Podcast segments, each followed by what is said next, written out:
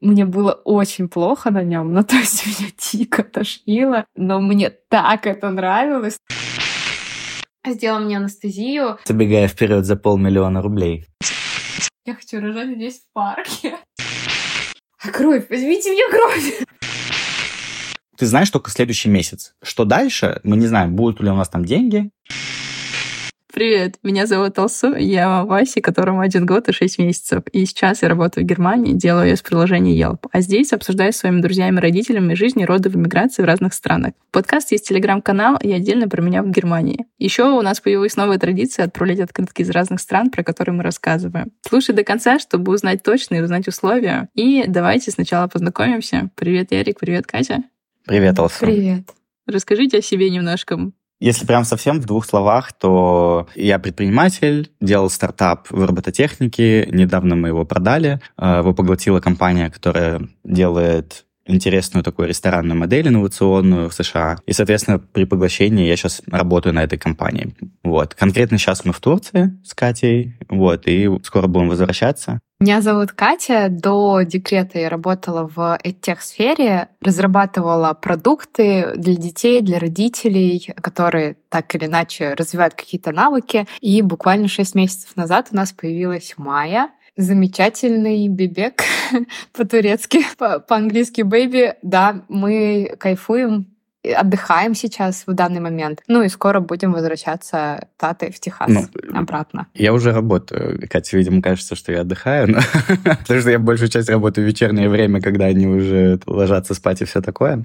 Давайте сначала откатимся назад и посмотрим, как вообще вы оказались где-то там, за границей, что произошло. Если вкратце, я где-то с 2016 года занимаюсь предпринимательством, у меня были там другие проекты. Один из них был мобильное приложение для инвестиций в ценные бумаги. В общем, проходя путь такой сложный стартаперства, предпринимательства, в целом просто стало понятно, что это и без того, сказать, по дефолту, это очень рисковая сфера, в которой у тебя мало шансов на успех. А когда ты делаешь в России, у тебя добавляется куча дополнительных факторов, которые твою жизнь усложняют, а потенциал твой с точки зрения там, денег и возможности заработка, он как бы наоборот там занижается. Вот. Ну и, соответственно, когда ты занимаешься предпринимательством, ты хочешь увеличивать шансы на успех и уменьшать риски. Поэтому стал думать над тем, чтобы делать что-то глобально. Дополнительным фактором было то, что мы обсуждали с Катей в целом, что мы не хотим семью строить, развивать, как это там говорится, в стране, в которой вся вот эта движуха движуха началась. То есть мы ее в целом достаточно, может быть, поздно для себя идентифицировали. То есть нам и так как бы понятно, что было все нехорошо, но было как-то все нехорошо, но именно там в политике, а если не думать, все в жизни вроде все нормально. А вот в году так 2018-2019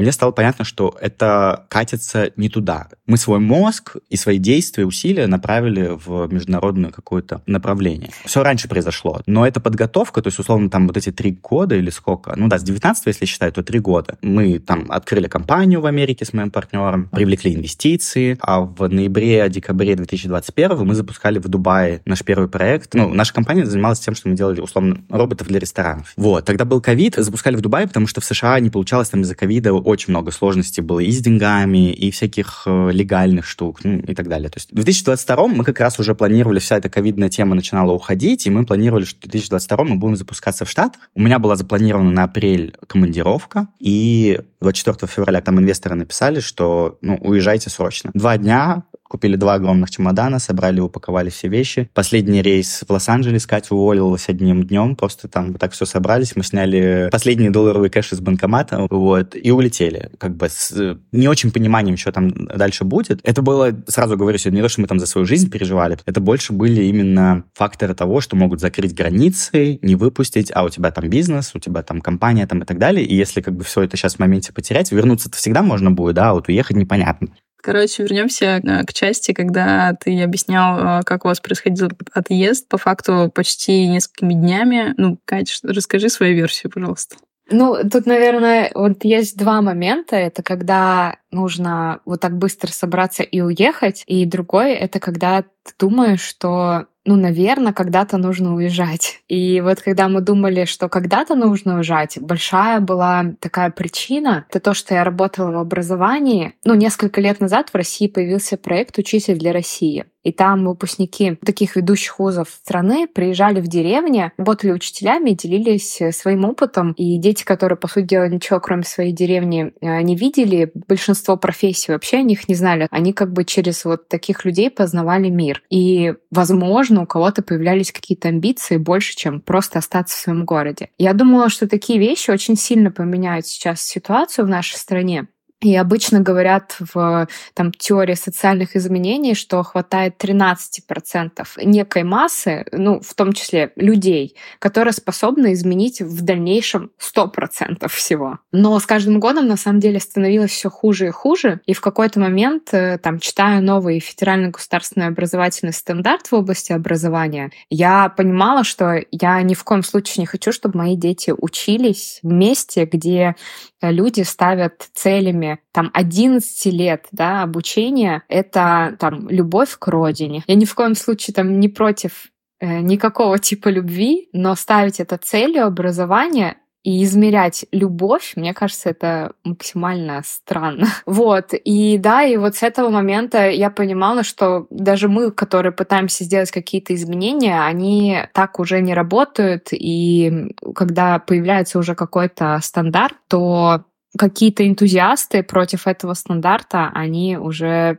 не смогут ничего сделать. Чтобы дети ходили в школу, этого не хочется. Потом учить ребенка, чтобы он поступал в иностранный вуз, какой в этом смысл? Ну, я, наверное, никого не удивлю, но если приехать за рубеж и сказать, что ты из Финека, финансово-экономического университета Санкт-Петербурга, это, всем... Это, это камень в наш огород, мы, мы оба из Финека просто. Да, всем будет абсолютно пофиг, но это не значит ничего. Вот, поэтому было бы здорово, если говорить про качественное образование, его практически, мне кажется, в нашей стране это особо не оставалось. Но это такие, вот как Катя сказала, что это именно долгосрочно был взгляд, не на то, чтобы там срочно уезжать, просто как бы мы хотели уехать глобально, но нам дали пинка под зад такого смачного, вот, как бы приш, пришлось уезжать очень быстро и очень больно, в муках, страданиях, потому что, ну, это все не подготовлено, это куча денег, которые ты не ожидал как бы потратить, это огромное количество нервов. Давай я сразу сделаю оговорку, понятно, я ни в коем случае не сравниваю наши страдания с, со страданиями людей, которые, да, там, украинцами города бомбили и так далее, это вообще ничто в сравнении. Ну, я именно уровень страданий относительно наших прошлых страданий. Одно дело, если бы у нас был бизнес, да, у меня был бы не стартап, а бизнес, то есть ну, там был бы какой-то денежный поток, который ты можешь там как-то прогнозировать, управлять и так далее. У нас был стартап, мы подняли совсем немного денег по меркам, особенно робототехнической компании. Вот. У нас деньги заканчивались на компанию вообще в мае 2022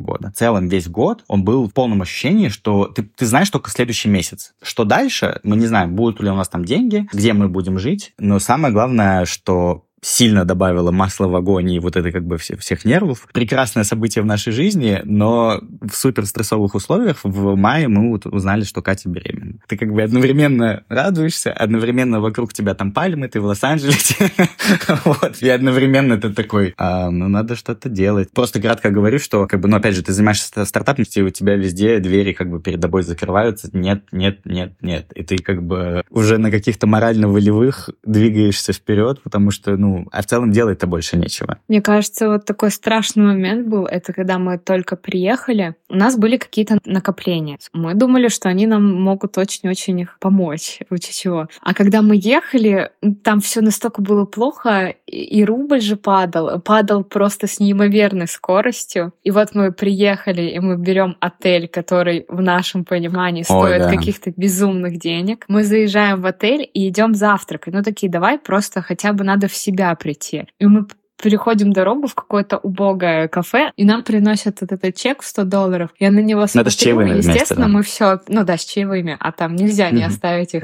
Я на него смотрю, тогда доллар уже, уже 120, был, пример... да? Нет, был 100. Я понимаю, что мы поели сейчас на 10 тысяч две яичницы с двумя и два кофе. Причем, что невкусные. И так я себе, такая да, думаю, ладно, хорошо, тогда мы будем питаться тем, что купим в магазине. Пока мы доходим до магазина на следующий день, доллар 120 с чем-то. Я покупаю куриную грудку на одно приготовление на нас двоих. И я понимаю, что она стоит 1700 рублей в переводе. И в этот момент я понимаю, что а хватит ли нам вообще, мы то есть эти накопления на каких-то три несчастных месяца ужасной жизни потратим. Я вернусь немножко. Я просто уже слышала эту историю, именно поэтому я позвала тебя, потому что, честно говоря, в момент, когда вы узнали, что моя беременна, вот это был момент, когда уже сколько нет ты услышал, сколько дверей ты обходил, и вот что было у тебя в голове про, по поводу твоего стартапа, потому что деньги заканчиваются, завтраки по 100 долларов, вообще жесть какая-то. И вот вы там, получается, уже прожили февраль, март, апрель, май, вы уже 4 месяца искали денег. Насколько я помню, там в мае 22 года у вас уже заканчиваться должны были ваши прежние инвестиции, и, и вы узнаете, что Майя беременна. Ну, во-первых, вот... Майя, слава богу. Майя беременна. В смысле, Катя беременна, прости. Я-то уже, когда мы переехали, во-первых, я нашла работу. И в долларах зарплата была. Мы плюс-минус как-то Но все равно, это было очень хорошо в по- помощь, но все равно, как бы это были там, я не знаю, ты хочешь называть цифры или нет, я могу просто субъективно сказать, что это хоть была как бы важная сумма, она добавляла что-то в бюджет, но все равно это не какие-то деньги, что, ой, ну все, Катя работает, мы в безопасности. Нет, мы все равно жили, поедая сбережения. Вот. Но самое главное, нам удалось в конце апреля закрыть чек в 100 тысяч долларов, что опять очень мало по меркам стартапов, но эти 100 тысяч позволили нам дожить до конца года в Татах. И это многое решило и с точки зрения нашей личной жизни, и с точки зрения в дальнейшей продажи компании, потому что мы в итоге компанию успешно продали. Вот. И мне кажется, это очень полезно иметь. У нас всегда был план Б, то есть в то время, когда мы находились в Америке, мы активно общались с друзьями, которые получали стартап-визы там в Испании, в Португалии, и мы понимали, что если ничего не получится, то те деньги, которые у нас оставались в виде накоплений, мы лучше уедем отсюда, были некие маркеры, по которым мы понимали, ага, в этой ситуации лучше уезжать. И, например, продолжать этим заниматься, но дистанционно. Вот. Поэтому у нас и план Б, и даже план С был. Да. И что самое, наверное, классное, это мы понимали, что любой из планов, он хороший. Давайте вернемся к точке, когда вы знали, что Катя беременна. Катя, как ты проживала эту ситуацию все?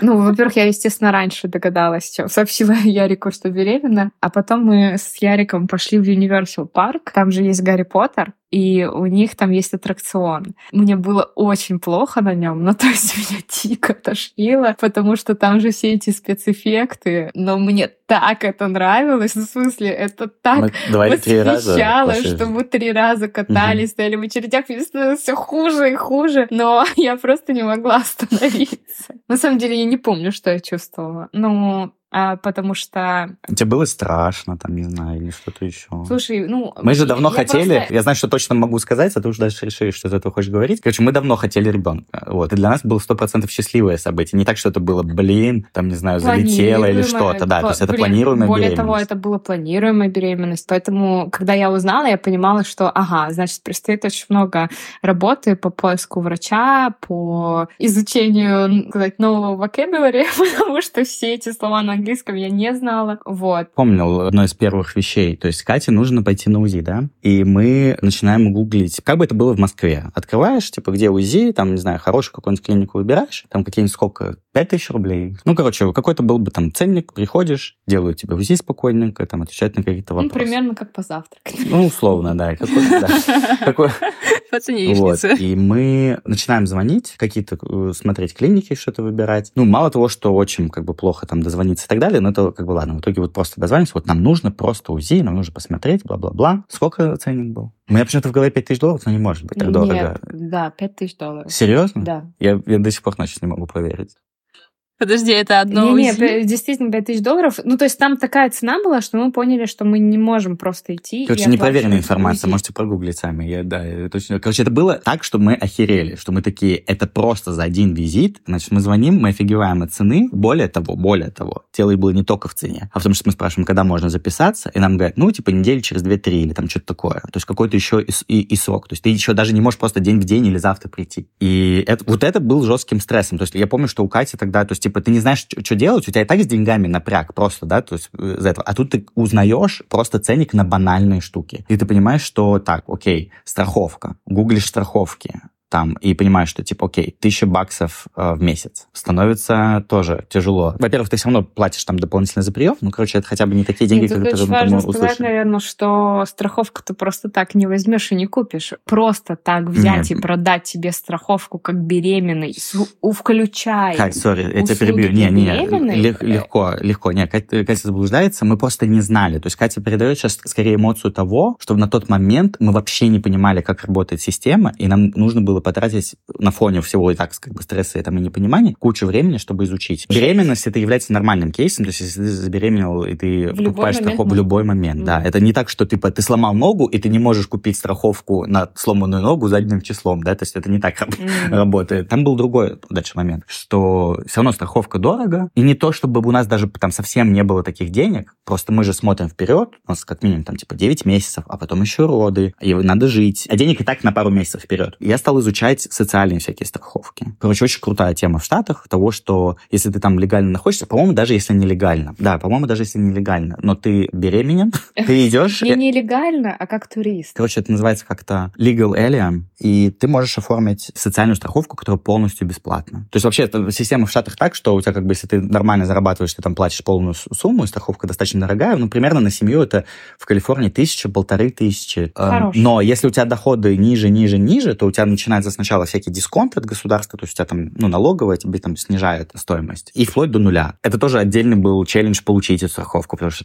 как идти, там, не знаю, ты приходишь в какой-то там социальный, короче, да, социальный офис социального страхования, там, естественно, ну, понимаешь сами, какие, какие люди стоят там в очередях. Мы там пришли, Катя приходит туда с сумкой Луи Виттон. Это было очень смешно. Но по факту, как бы, то есть мы не врали, у нас действительно официальный доход на тот момент, как бы, за год э, был как бы ниже, потому что это мы пожирали сбережения, да, то есть у нас не было дохода дохода. Вот. И тут важно еще сказать, что их, ну, бесплатная страховка, она действительно очень классная, потому что когда я уже обслуживалась в клинике, ну, понятно, что все УЗИ, анализы, они бесплатные и ровно такие же, как у всех. Ну, если врач заподозрит там что-то в беременности неладно, он тебя отправит на следующее исследование, которое также будет бесплатно. Если все нормально идет, то тебя точно так же, как самый богатый там беременный, тебе скажут, э, все нормально, ну и идите гуляйте. Не, ну, разница только в том, что э, эту страховку просто не все больницы там э, принимают. Да, и что меня еще поразило, что, во-первых, когда ты первый раз приходишь, ты заполняешь огромное количество анкет, вплоть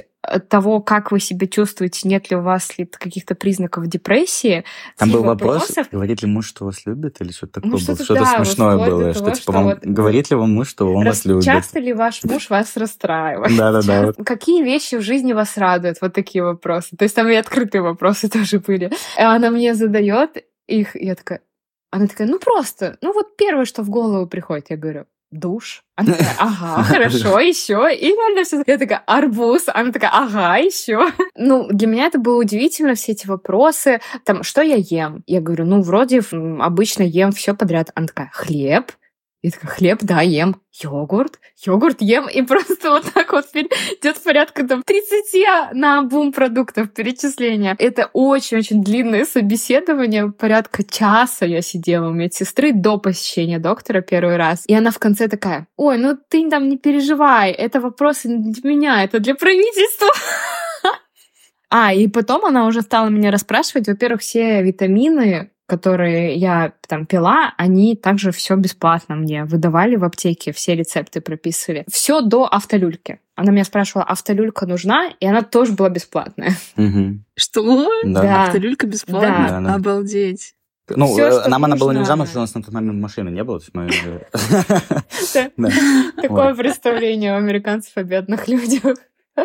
Автолюльку вы, наверное, себе не можете вашу машину позволить купить. Ну, короче, в целом мы бы там обслуживались, и даже были, были бы роды бесплатные, если бы так дальше продолжалось. Но так произошло, что мы как раз в декабре подписали термшит на продажу сделки, а компания, которая нас покупала, она находилась в Техасе, в Бостоне. И, соответственно, это другой штат, нужно там переоформлять и все такое. И там стал вопрос такой, что, что типа жена беременна, мы остаемся пока в Лос-Анджелесе, она вот там в феврале родит, и потом мы только переедем. Вот. Но, честно скажу, тут сыграла такая как бы роль, поскольку термшит это, это не обязательство. То есть вся сделка может развалиться, вы подписались, но ничего может не случиться. И, конечно, ты на себе еще чувствуешь супер как бы ответственность за то, что чтобы точно все доделать. И ты в этот момент, как бы, да, с одной стороны, тут все знакомое, мы ходим там в Лос-Анджелесе в эту клинику, там уже понятно все с врачами, все и так далее, и так далее. Либо ты едешь в новое место и заново проходишь вообще весь круг там, когда, со страховками. Главное, на восьмом да, когда, на восьмом с половиной. Вот. И поскольку говорю, что если бы мы сделку не закрыли,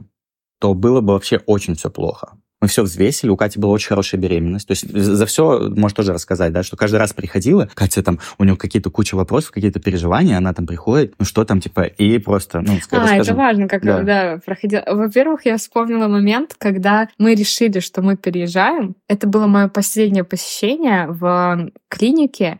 Я пришла, и приходит доктор, мне говорят, а вы знакомились с вашим деливери врачом? Я говорю, нет. И она такая, сейчас мы вам позовем. И она, значит, приходит, садится передо мной и такая, по-английски или по-русски? Меня аж во- ну, в смысле, я вообще не ожидала этого. И я такая, господи, это врач, который будет принимать роды на русском. И мне было в этот момент ужасно обидно, что мы переезжаем, потому что, ну, я понимаю, что там я не найду. Да даже если найдешь, то это все равно, то есть это большой такой цикл, который тебе нужно повторить, заново изучив вообще все местные больницы, где там хорошие, где плохие, врачей. Тебе нужно к ним записаться, у них может не быть мест, они могут тебя не принять, потому что ты на восьмом месяце там переезжаешь, и что знаешь, что там с твоей главное, беременностью и так далее. когда тебе будут что-то говорить, вот в этом состоянии возможно ли вообще услышать, что тебе говорят еще и на другом языке, и понять. А самое, ну, за чего я переживала больше всего, это не там, не из-за того, что мне будут кричать «тушься» или что-то в этом духе, а то, что если что-то пойдет не так, мне будут объяснять, и я должна там в таком, ну, в тяжелом достаточно состоянии, там, в схватках принимать какие-то решения. А вы по отдельности, ну, в смысле, Кать, ты без, без Ярика рожала? Нет, с вместе. И забегая как бы вперед, в целом, ну, это было бы нормально. То есть даже если бы она говорила хорошо на английском и все понимала, э, коммуницировала, но даже если бы она этого не могла делать, то она могла бы говорить со мной, и я бы Да, говорил бы с просто это. как- То есть это было бы не страшно, но опыта не было, и поэтому у тебя страх естественный того, что ты не понимаешь, как это все. Да, я как хотел, чтобы ты рассказала. Да, как- в, в Америке. Значит, там делают два УЗИ, и третий делают, ну, посмотреть, как уже лежит ребенок. Но в целом на первом УЗИ именно я настояла, потому что вот они делают только вот этот генетический скрининг, в который входит именно УЗИ данные и кровь, анализ, чтобы сказать, что все нормально, нет каких-то ну, патологий на этом этапе они не увидели. И последний скрининг просто расположение ребенка там перед родами делается. Потом они берут обычно там кровь, но на что я вообще не знаю. Они не отдают анализы. И когда я спрашивала у них, ну там что и как, они такие, все хорошо. Я говорю, нет, ну конкретно гемоглобин сколько? У нас привыкаешь, да, Кать, что выдают анализ, у тебя есть референсные значения, у тебя есть твои значения, и ты как бы сверяешь, что это, Это у тебя там бы- завышено, это понижено, и, ты начинаешь важно, все проверять. Тебе бы. дают Та- твой анализ, у тебя есть на руках анализы и интернет. И ты Да. начинаешь все гуглить. А тут тебе не дают вообще ничего. Более того, если даже что-то понижено и повышено, то тебе могут даже это не сказать, а просто, например, что-то выписать или не выписать, а ждать там до следующего а, раза. И я помню, пыталась сначала спрашивать, я говорю, так, ну гемоглобин сколько? Они такие, ну это надо идти смотреть. То есть они до этого смотрят, врач, что да как. Если все нормально, она даже не берет с собой эти анализы. Вот, они, да, они измеряют стабильно дав- давление, вес. Кровь, да. Кровь не каждый раз берут. И потом они просто этим э, доплером слушают сердцебиение и измеряют размер живота. Кто-то мне говорит, что в целом у нас в городских больницах точно так же делают. Но сколько я читала про беременность в России, там какие-то минимальные отклонения, ты там являешься все частым гостем. Здесь будут э, ждать до последнего, перепроверять, ну там все. Причем это было странно, потому что я думал, что, ну, вот эта страховая медицина, когда ты ходишь, и они там в, цел... в их интересах тебе навешать кучу там доп. услуг каких-то, да, там всяких вещей. И ты ожидаешь, что они тебе наоборот будут там, ой, у вас вот это, а давайте еще вот это сделаем, а давайте еще вот это сделаем. И, ну, по бесплатной страховке это вообще была бы как бы не проблема. да, ходи и делай. А тут, как бы, да, ты встречаешь того, что они такие, everything is great, oh, you're perfect, Да, они просто как you're good». приходишь. Да. Я помню, мы полетели из Вашингтона. За три недели еще снимали отдельно жилье, потому что у меня был прием у врача. И когда я им звонила по телефону, они мне говорят, это очень важный прием, его нельзя пропустить. Это очень будет, ну, как бы плохо. Я прихожу, они такие, садитесь, сейчас придет врач. Во-первых, не мой врач приходит. Она такая, ну что, ну как вы себя чувствуете? Я такая, да, все хорошо. Она мне вот так в живот слушает сердцебиение, такая, ай, ой, baby is good, everything is good. She's happy. В общем, и все, и уходит. То есть реально там три минуты она пришла, поулыбалась, спросила, как я, и ушла. Я думаю, подхожу к медсестрам, говорю, а кровь, возьмите мне кровь. Что еще? Мы нафига ехали туда? Они такие, не-не, вам не надо кровь брать. Типа. Но опять же, поскольку это наш частный случай, то есть э, сложно сказать, что там во всех больницах так или нет. Вполне возможно, что это у нас просто так попалось, но тем не менее. Вот, мы в том числе параллельно изучали вопрос стоимости родов. Ты можешь по страховке рожать, а можешь по контракту. И стоимость плюс-минус будет одинакова. По страховке 1008 долларов. Без страховки ты можешь контракт примерно там, 1008, да, напрямую. Но большая разница заключается в том, что 8 тысяч долларов – это нормальные роды. То есть там условно два дня там в больнице, грубо говоря, там все, все в порядке, без каких-то ну, кесарева и так далее. Нет, кесарева они тоже подразумевают. Нет. Они, например, говорят так. Это будет отдельный чек, но он в, в районе 10 тысяч долларов. То есть как раз стандартно это естественные роды у них идет, потом кесарево сечение и естественные роды эпидуралка. Вот эти три ценника ты знаешь. Но все, что выше, это, например, реанимация для ребенка, да, еще да, что-то. Да. Вот это Короче, там можно, если ты без вот страховки, ты можешь встрять на очень попасть. большие деньги, потому что никакой контракт не гарантирует, что цена будет именно такой. Ты можешь там, конечно, там что-то судиться, торговаться с ними. Это очень интересно, потому что когда я смотрела про Майами, там есть целые компании, которые этим занимаются, что там были очень сложные роды у женщины. У них был счет на 50 5 тысяч долларов. И вот у них есть эти специальные люди, и она выбила скидку 99%. Да, соединяет, что мы когда приняли решение, что мы все-таки в Техас, э, в Остин поедем рожать и переезжаем, плюс сделка на носу. Тут как бы опять стал выбор. Нам либо снова социальную страховку, но уже в новом штате переоформлять, потому что это не, нельзя просто так там типа переехать. Она не федеральная, она именно э, на штат. А сколько она времени занимала примерно, вот это все процесс оформления бумажки? Немало. Может быть, второй раз я бы быстрее, потому что ты уже там знаешь процесс. Ну, там, типа, пару недель ты подаешься, тебе и прувят. Тебе должны сказать, что да, кейс, типа, нормальный, что все подходит, что все в порядке, там, документы. Ну, там, типа, пару недель. Вот. Это в том числе тоже было там частью решения того, что у нас как бы сделка на носу, то есть понимаешь, что какие-то доходы сейчас, скорее всего, должны, типа, в этом году появиться, там, и так далее. Поэтому вместо того, чтобы оформлять вот полную социальную бесплатную страховку, я пошел на Marketplace, у них есть Marketplace этих страховок, страховок. И ничего не это... понял. Там есть агенты или брокеры страховые. Короче, я думал сначала, что это какая-то платная фигня, у меня сейчас будет там впаривать какой-нибудь там своих, знаешь, ну, типа, что-то свое, какую-то свою там страховку, на которую он зарабатывает. Оказывается, система там таким образом устроена, что он просто тебе помогает выбрать то, что тебе нужно, а чек, который он получает от государства, всегда вообще стандартный. То есть, типа, ему не важно, что он тебе продаст. Дорогую страховку, подешевле страховку. Она просто должна тебе подходить. Классная это, система. И, да, да, это очень классно. людей трудоустроено, чтобы объяснить тебе, как да. это работает. Э, да, то есть, ну, как бы, ну, не помню, там, час, может, мы на звонке провели, он типа там, вот такие, что вам важно, что там учесть и так далее. Прости, давайте сразу э, к финалу. Мы все равно мы попали. Все равно просрали. Да, я сейчас я расскажу. Мы не выбрали да. идеальную страховку, потому что там попалось... Э, мы просто не знали там один момент. Я просто завершу мысль по поводу того, что мы решили вот полную социальную бесплатную страховку не оформлять, пойти на Marketplace, и там дальше также система, то есть у тебя финальный есть ценник, сколько за страховку ты в месяц платишь, и в зависимости от дохода анкеты, которую ты заполнял, сколько у вас людей в семье, какой у вас доход на семью и так далее, он тебе предлагает скидку, типа, там, от, от налоговой. Дальше, если ты попал в твой прогнозируемый уровень дохода, то все окей. Если у тебя доход оказался меньше, ты можешь там еще дополнительно эту скидку выбить. Если твой доход оказался больше, тебе придется в конце года доплатить, потому что ты как бы использовал бенефит, который тебе не должен. Катя, как тебе вообще процесс родов, как прошло все? Ну, в целом, я довольна, как все прошло, несмотря на то, что это не так, наверное, как я себе представляла. Я готовилась к там, естественным родам, медитации слушала, практиковала. Тут они мне не очень помогли, правда. Я повторюсь, сама беременность у меня прошла вообще отлично. Я, наверное, себя вообще никогда так хорошо и здоровым человеком не чувствовала. Я каждый день ходила на хайкинг. Там же, видимо, еще какие-то гормоны работают, что я помню те моменты, когда я приходила в парк, и он мне казался волшебным. Солнечный луч просто волшебно падает на траву. Я вот наслаждалась каждым моментом.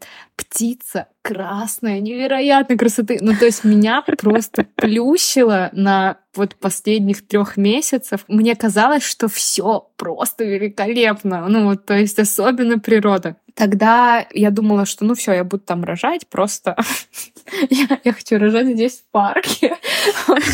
Э, у меня единственное, что было уже под конец, ну, когда у меня рос живот, у меня увеличилось давление, оно повышалось. И я долго сомневалась здесь, ну, врачи, они такие, как бы, вот, это не очень хорошо, они же не могут контролировать постоянно, то есть здесь нельзя ходить каждый день, и тем более здесь нет, в, в Америке нет такого понимания, как на сохранение. То есть это, во-первых, безумно дорого, и никто так не делает. А в целом, какая вот может быть ситуация? Давление высокое, но все нормально. Что может произойти? Высокое давление может там спровоцировать белок, может спровоцировать отеки. Эклопсия. Да, непосредственно сама она, и это достаточно тяжелое заболевание, требующее там срочного рода разрешения. Есть вариант там часто наблюдать и смотреть, что все нормально, и другой вариант взять ответственность на себя и говорить, что нет, я себя нормально чувствую, давайте там ждать, когда схватки сами начнутся. Ну и третий вариант — это стимулировать. Если бы это была не моя не первая беременность, я, наверное, бы отказалась, и потому что я действительно чувствовала себя хорошо, но здесь я вот не смогла взять такую ответственность и отказаться. Я на 30, э, в конце 39 недели, мне в целом сказали, что более-менее организм к родам готов. Я легла, мне дали какую-то, ну там условно, таблетку, которая помогает раскрытию. И я так прилежала там ночь, условно, мне дали эту таблетку, но я поступила, они мне сказали, что в целом у вас уже схватки есть. Вот, наша задача, чтобы они сейчас стали там э, регулярными. Ну, получается, я ночь поспала, я с утра проснулась, у меня уже были регулярные схватки, там врач ходила, периодически смотрела меня. Вот, мы там с Яриком тусили в больнице, все было вообще отлично, у меня немножко потягивало живот до тех пор, пока у меня не лопнул пузырь. С этого момента, на до и после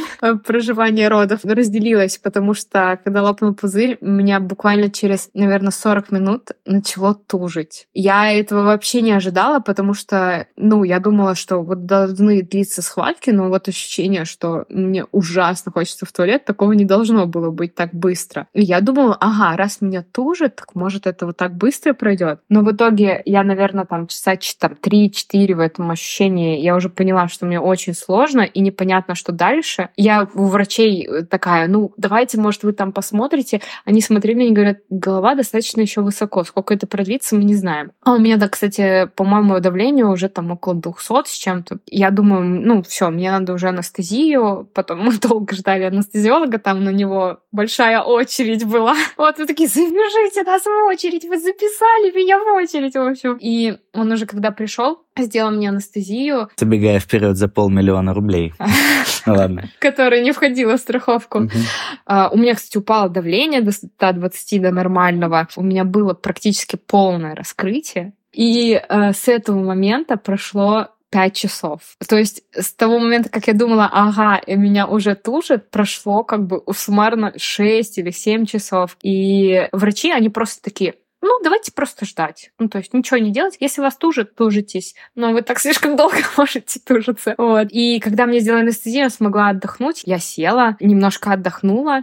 И тут я начинаю понимать, что, во-первых, мне стало страшно, потому что та сильная боль, она просто исчезла. И мне стало страшно, потому что, а как же я буду понимать, что что происходит в моем теле? А, и спустя 40 минут я понимаю, что эти все ощущения возвращаются, я уже рада, но потом они возвращаются достаточно сильно, интенсивно. Я тоже делала эпидуралку, и я тебя абсолютно понимаю, когда сначала облегчение, а потом она возвращается и такая, блин, тебе же делали анестезию, она что, не работает больше? Да-да-да. А мне говорит медсестра, она мне все время спрашивает, а как вы оцениваете свою боль от 1 до 10? И все время этот вопрос каждый полчаса. И тут я понимаю, что у меня начинает как будто бы ощущение отходить анестезия. И на левой части своего тела я ровно все точно так же начинаю чувствовать, как было. То есть, ну, на то, что я уже не могла даже без звуков проживать схватки. И она мне говорит, нет, это не может быть схватки. Это вы просто потуги чувствуете. И тут я как бы же сидела, и я говорю, я не могу сидеть. И я вот просто вот так вот переставляю ногу, а все же знают, что если анестезия, ногами двигать невозможно. И я просто так переставляю ногу, и она такая, на врача, ну на это, и на кого-то посмотрела, и такая. И, собственно, и все я очень хорошо чувствовала слева. Там еще был забавный момент с этим анестезиологом. Кате реально было больно, и да, и она ну, не готова была к такому уровню, и она понимает, что вот нужна анестезия. Я, соответственно, бегу там к медсестре, нам нужна анестезия. Она такая, вы же сказали без. Я говорю, нужна. Она такая, но доктор сейчас уже в другом типа месте, он придет через полчаса. Я такой, через полчаса я прихожу, Катя. В итоге доктор вообще через час только это пришел. И просто я все это время э, там рядом с Катей был, и это был, наверное, самый тяжелый с точки зрения переживания боли. И, ну, я рада, что я сделала анестезию, потому что я говорю, что дальше еще 4 часа было. Я адекватно вот спрашиваю себя, вспомни, как это все было, вспоминаю только пару моментов таких, что я точно могу сказать, что я вот здесь и сейчас понимала, что происходит. Для меня это все кажется таким просто как в тумане расплывчатым, вот. Да и даже вот эта сильная боль, которая была, она быстро забывается. А вот когда уже появляется первый ребенок, вот это капец. Ну, то есть маленький крошечный комочек, которому даже памперсы страшно менять. Вот в этот момент э, как-то становится тяжело. И ну, страшно даже... и больно было. Я помню, что ты что-то там ходил, тебе тяжело было вставать. Ну, вообще это, ну это, да, это, ну две да. недели, конечно. Ну, я и не думала, что я такая, ой, побегу после По-моему, по-моему у тебя была такая мысль, типа, как, что меня даже никто не ну, предупредил. Я... Ну, не что... предупредил, что настолько тяжело потом mm. будет вставать. Да, но, но ничего, это тоже, опять же, все проходит, уходит, и я думаю, что почему там говорят, да, со вторым ребенком полегче, потому что это хотя бы вот эти все вещи, переживания, как она спит, где ей, что ей делать, они настолько сильные, что они перекрывают все. Ну и, собственно, у меня так было много адреналина из-за этого, что все ли хорошо. Я ее с рук вообще не отпускала. И я даже спать не могла, не хотела, потому что я вот так вот держала ее. Еще забавно, что на следующий день, тоже какой на фоне стресса, я не знаю, откуда такая тупость в башке берется. Появилась Майя, все хорошо, все проверяют. И я такой, а, а когда мы домой поедем? Майя родилась 14 февраля в 12.13, то есть ночи. И вот, короче, весь следующий день это просто великое посольство. Начинается, к тебе просто заходит каждые полчаса какой-то новый врач, либо медсестра текущая, которая либо анализ проверяет, либо опрашивать начинает, либо что-то еще. То есть у нас и так тяжелая ночь, и с 7 утра начинают тебе приходить врачи. Но, опять же, если объективно на это смотреть, то здорово, потому что ты себя чувствуешь, ну, под контролем. А вы ночевали вместе, получается, потом первые два дня? Да, ну вообще всего мы в больнице, получается, дня три провели. Да, так все, все время вместе. Но у нас вопросы и не стояло, честно говоря, на, на эту тему. Я даже представить себе не могу, даже за дверью. Так, не говоря уже там, у меня просто есть знакомые, которые, например, вообще на родах не были. Они типа на следующий день приехали там с цветами и тогда я думаю, охереть. По чесноку ты все равно, это такое событие на грани жизни и смерти. То есть, ну как ты вообще себя где-то можешь находиться, там где-то спать или где-то там, не знаю, бухать или что-то еще делать. Ну для меня это просто нонсенс. Слушай, а расскажи про момент, когда вы поехали уже обратно домой, ну как вы начали адаптироваться на месте. Вы сейчас, получается, Техасе. У вас там есть какое-то жилье или вы постоянно по отелям живете? Ну вот, когда мы в Техас именно переехали, мы уже точно поняли, что, во-первых, это точно Америка. Это первое. Во-вторых, мы точно понимали, что как мы родим, мы не можем сразу уехать. То есть пару месяцев нам нужно будет провести в Штатах. Поэтому мы сразу квартиру минимум на полгода снимали вперед. Ну и вообще это ощущение там своего жилья за долгое время, оно было как потрясающим. В общем, последнее, что я хотела сказать, это вот когда у нас э, появился ребенок Майя, Ярик работал работал очень много. Мы нашли няню достаточно быстро на небольшое количество времени, но с учетом того, что я маю и кормлю, и сама укладываю спать, то есть няня там, она, мы ее взяли на 4 часа, но реально она с Майей там проводила 2 часа, пока мне хотя бы вещи Майя надо постирать, что-то поесть, приготовить.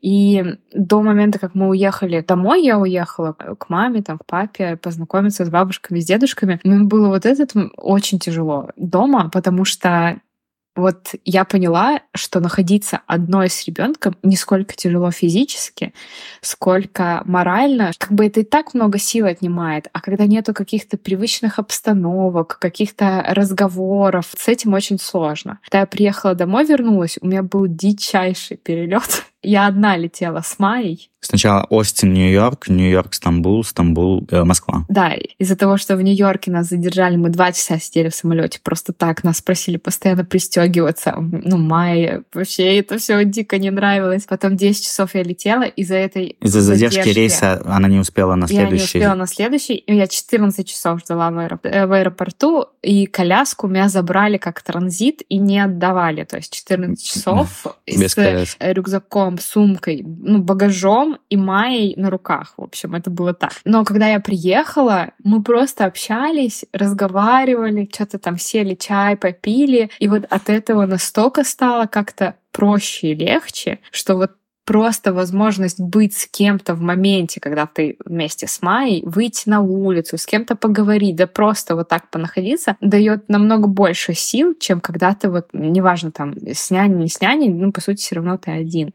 Вот. И вот я поняла, что вот это вот как бы психологическая усталость от нахождения там, только ты и ребенок, она намного сильнее, больше сил отнимает, не дает никак отдохнуть, переключиться, нежели физическое.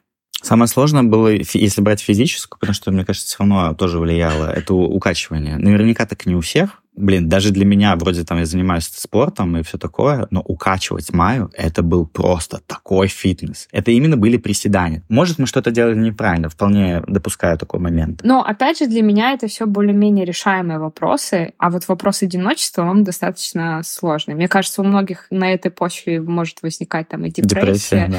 Поэтому я говорю, что вот я когда сейчас ездила к маме с папой, мне так стало легко, у меня столько сил появилось. У меня еще вопрос, Кать, к тебе. Ты говоришь, что у тебя еще есть проекты на фрилансе. А как ты успеваешь, получается, ты с няней успеваешь, или ты умудрилась как-то в свой график работы выстроить? Да не, я просто так работаю. Я не люблю очень много тратить времени на работу. Куда бы я ни приходила, я бы хотела, чтобы вокруг меня были люди, которые там способны многие вещи сделать мою работу. Да, я условно научилась за там, долгое время работы выстраивать команды, процессы. Почему вот у меня фриланс? Потому что то место работы, на котором я работала до, меня не захотели отпускать оттуда и сказали, давай ты просто все эти проекты будешь ну, вести там, спокойно, в своем темпе, не будучи там наняты на нас. Вот. Помимо этих проектов у меня еще были параллельно, и у меня есть там и ребята, и проекты, и продукты, и разработчики, которые мы уже просто с полуслова друг друга понимаем. Из-за выстроенных процессов и команд получается так, что тот проект, который, ну, вот если бы я в новую компанию пришла, пока я там все поняла, анбординг бы прошла бы, занимала очень-очень много времени. Сейчас это не занимает, ну, я раз в неделю на два часа сяду. Или пока Майя спит, могу на что-то ответить. И самое главное, что это до сих пор эффективно. Я поняла. Мне мама постоянно говорила, у меня мама, она сейчас заведующая кафедрой, и она мне всю жизнь говорила, Алсу, делай все параллельно, и тебе надо сесть куда-нибудь начальником и потом родить. Вот мне кажется, эта история, Катя, у тебя такая как раз, которая случилась и успешно реально реализовывается, потому что вот я вижу, что успешно работать можно с там, небольшим количеством, когда у тебя уже реально выстроены процессы. Вот, в общем, мое, мое почтение, уважение, мне кажется, этому точно можно у тебя научиться, как минимум я. Давайте идти потихонечку завершения. Топ мест, которые посетили с ребенком. Парк. Концерт Слава Комиссаренко в Далласе. Питер, я считаю, точно должен быть включен в топ, потому что очень красивый город. Это наш родной город. Просто в Америке очень сильно скучаешь по красоте. Угу. Давайте про Техас. Вы довольны Техасом? Вы там счастливы? Надолго там планируете оставаться? Это не место, где я бы хотела жить. Да, ну, аналогично. А какие ваши дальнейшие планы? Пока мы остановились на том, что было бы здорово рано или поздно оказаться в Швейцарии. Да, быть близкой вообще к любимым там Италии, не знаю, Лазурному берегу, но не живя там, потому что мы наслышаны про их всякие бюрократические процессы. Но чтобы оказаться там в Швейцарии и жить комфортно, для этого надо достаточно многое в жизни сделать. Возможно, мы вообще поймем, что есть еще где-то такое место. Вот. А возможно, у нас там глаза откроются на что-то в Америке, и мы поймем, о, ничего себе, так это все, что чего мы счастливы и здесь есть. Пока не очень понятно, но вот такое свое место мы точно будем искать. Мы его до сих пор не нашли.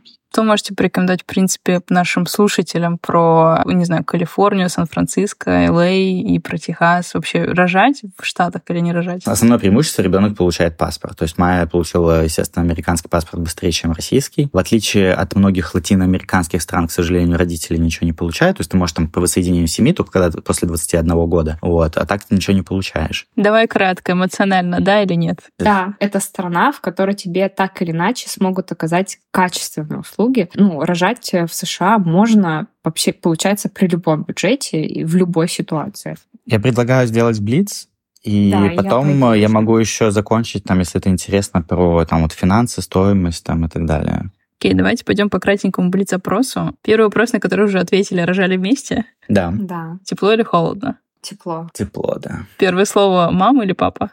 Мама. Мама. А кто больше поменял подгузов, папа или мама? Мама. Я думаю, мама, конечно. Да. А кто чаще ночью встает? Мама, сто процентов. Хорошо. А любимая игрушка? Мне кажется, не любимое Меняется? это что-то новое. Да. То, что у меня в руке или у кого-то. Да, меняется постоянно. что-нибудь. Прозвище пупсика. Маячок. Маячок. Маячок. О, как мило. Давай, давай тогда сначала про страховки договорим, потом тогда перейдем к тому, как у вас жилье организовано. То есть в итоге э, те ценники, которые я называл, что примерно там что по страховке, что без, это там 8 тысяч долларов э, выйдет в Калифорнии, в Остине это должно было быть дешевле. И если называть цифры, то у нас сами роды суммарно, ну, по чеку, который тебе выставляют, знаешь, типа там через страховой, это там 40 тысяч долларов, но то, что к оплате, это 4 тысячи долларов. То есть нам бы роды в целом обошлись бы в 4 тысячи долларов, что там в два раза дешевле по сравнению с Калифорнией. И дальше вступает вот э, та штука, что несмотря на то, что мы там вроде советы спрашивали и так далее, мы этого вообще не учитывали. Я был уверен абсолютно, что анестезия — это просто там часть больницы, да, то есть вот у тебя есть больница, у нее есть услуги, тебе разные там штуки приносят, и анестезия также, типа, ты выбираешь нам ставить, тебе ее добавляют. Вот. И я просто охерел, когда нам пришел чек на 5 тысяч баксов просто только за анестезию.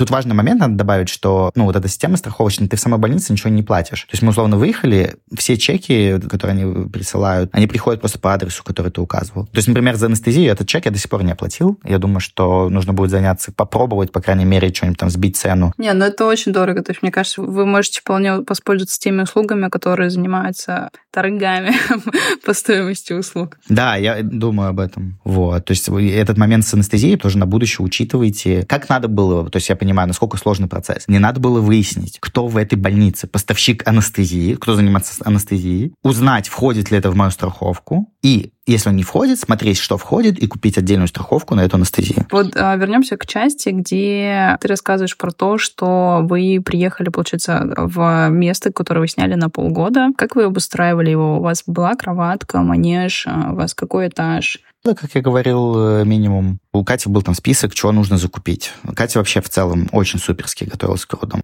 Все, все это закупили. Там, ну, понятно, мелочи я не буду там перечислять, но если говорить там вот про какие-то кроватки, не кроватки, то есть первое, мы точно понимали, что мы хотим спать вместе с ребенком. Тут как бы две составляющих. Во-первых, это про связь, да, с ребенком, что, блин, ты его как-то там откладываешь, хочется, чтобы он чувствовал себя в безопасности, ты там поближе. Вторая часть более такая эгоистичная, ленивая, что, ну, тебе надо каждый раз вставать с кровати, что если он лежит где-то отдельно. Э, Короче, мы накупили столько разных в процессе кроваток. Мы купили приставную кроватку, которая привязывается, короче, к кровати, так что на, примерно на одном уровне ребенок спит, но со стороны. Плохо зашло, особо не использовали, короче, в итоге ребенок в основном между нами лежал. Вот. Потом качающаяся кроватка такая. Он не засыпала в такой. Потом сну. Это очень в Америке популярный продукт. Кроватка, которая покачивается влево-вправо. Она начала в ней хоть как-то спать на четвертом месяце. Ну, в целом от незнания, да, там и... Ну, давай так, еще дети э, свои индивидуальности имеют, да. Кто-то там в таком спит, а в таком не спит. Поэтому, наверное, это как-то неизбежно, там, что нужно там по- подобрать какой-то свой продукт. Я могу сделать аналогию. Как-то ходила на интенсив по актерскому мастерству, и там давали разные виды упражнений, и ну, нам сразу объяснили, что ну, как бы все упражнения вряд ли зайдут, но какая-то часть из них зайдет. Поэтому чем больше упражнений, тем больше процент попадания, скорее всего. Тут, наверное, то же самое. Да, именно так. А что с манежем? Вы какой-то э, пробовали какие-то игрушки? Где вы игрушки обычно покупаете? На Амазоне? Никакого манежа. С какого-то месяца мы купили коврик мягкий, на котором разные игрушки. В основном мы заказывали, там есть такой проект в Штатах, называется Love Every. О, я его знаю в Европе. Вообще ди- дикие цены какие-то, но такие классные игрушки. Ну да, ну слушай, как-то я не особо сравнивал. Казалось, что не прям какая-то там глобальная разница, если бы игрушки мы в розницу покупали бы отдельно, но психологически намного удобнее тебе приходит под, по подписке то, что нужно, то, что типа подходит под определенный возраст. Вот. Потом со временем появлялись какие-то сторонние еще там по отдельности, но он как бы такая ос- основа регулярная была от, от них. Манежа не было, потому что она же до сих пор не ползает по факту. На каком месте положил, на таком месте она осталась. Ну, понятно, короче, всякие горшок, книжки тоже пока не актуальны, видимо, вместе со стульчиком кормления. Да, да, вообще не. А во что одевали попса в Техасе? Ну, дома кондиционер, поэтому, ну, такая, ну, обычная одежда. Мы, по-моему, что-то одно купили, в итоге вроде это вообще никак не использовалось. А как вы передвигаетесь по городу? Я за два дня до ее рождения машину купил в Техасе. И, ну, там в целом в Америке без машины сложно жить. А вопрос с ребенком Unreal, потому что просто безумно бесявая штука. Это то, что там до двух лет тебя не берут в такси. А как вообще далеко до всяких активностей вот от вашего жилья а, в Техасе? В Америке все, ты без машины не выжить. Там общественный транспорт плохой, он нормальный только там в центре города условно. Нужна машина, 100%. Именно конкретно в Остине все достаточно близко, потому что там на другой конец города можно там за 30 минут доехать. Но если надо в магазин или к врачу, то это, естественно, только ехать. Ага. Как относится к детям в Штатах? Слушай, ну это тоже одна из таких вещей, которые бросаются в глаза. В Калифорнии очень мало семей с детьми ты видишь на улице. Если видишь, в основном это мексиканцы, в Техасе то же самое, но в Техасе хотя бы побольше ты видишь семей. То есть там вот, ну, больше мексиканцев и, соответственно, больше семей с детьми. Вот. И намного больше собак. То есть э, ты прям... Это сильно заметно, что люди заменяют семью и детей собаками. Были ситуации, когда, допустим, Майя там кричит, переживает, и к вам на улице что-то как-то реагирует? Не, мне кажется, ну, все к детям очень дружелюбны, лояльны. Хотела привести тоже а, пример из того, что у нас был здесь. Мы ехали в поезде, и у нас Вась начал переживать, и мы ехали рядом с двумя немцами. И как они отреагировали? Один из них встал, открыл свою сумку и достал конфеты и дал Васе. И я вообще обалдела просто. Ну, то есть просто какой-то случайный немец воскает себя в конфеты специально для таких маленьких деток в поезде, как мы, которые переживают. Вот это было очень мило. Сколько в целом уходит на ребенка в месяц? Начиная с еды, если вы там... Ну, я, насколько поняла, вы на грудном, правильно? Да, на грудном. Сейчас чуть-чуть какие-то пюрешки подкармливаем минимум. Получается, у вас там минимум пюрешек, подгузники вот отдельно именно какие-то подгузники, игрушки, все это я не считал. И я скажу так просто, что в контексте общих трат, подгузники с игрушками, они там занимают, ну, не знаю, процент какой-нибудь, то есть это вообще какая-то мелочь. А что занимает немало, ну, огромный кост, это няня. У нас примерно в неделю 650, иногда 700 долларов выходило. 2600 долларов в месяц. Неплохая зарплата. А сколько, получается, час один? Это, получается, было на 4 часа в день, да? 6 часов вроде, или 8. Мы записали последние части, последние вопросики, которые я хотела записать. Давайте передадим привет а, нашему любимому фонду, в котором мы познакомились с Яриком, и благодаря которому я узнала историю Ярика про то, как они переживали свой опыт рождения и беременности в Штатах. Спасибо большое, что выделили время поговорить, Ярик и Катя, и Майя, который сейчас тусит вместе с няней, насколько поняла. Да, да. Классно. Было очень много нового для меня интересно про страховку, про роды и про ваш опыт. Спасибо. Спасибо, спасибо. Были рады присутствовать, поделиться.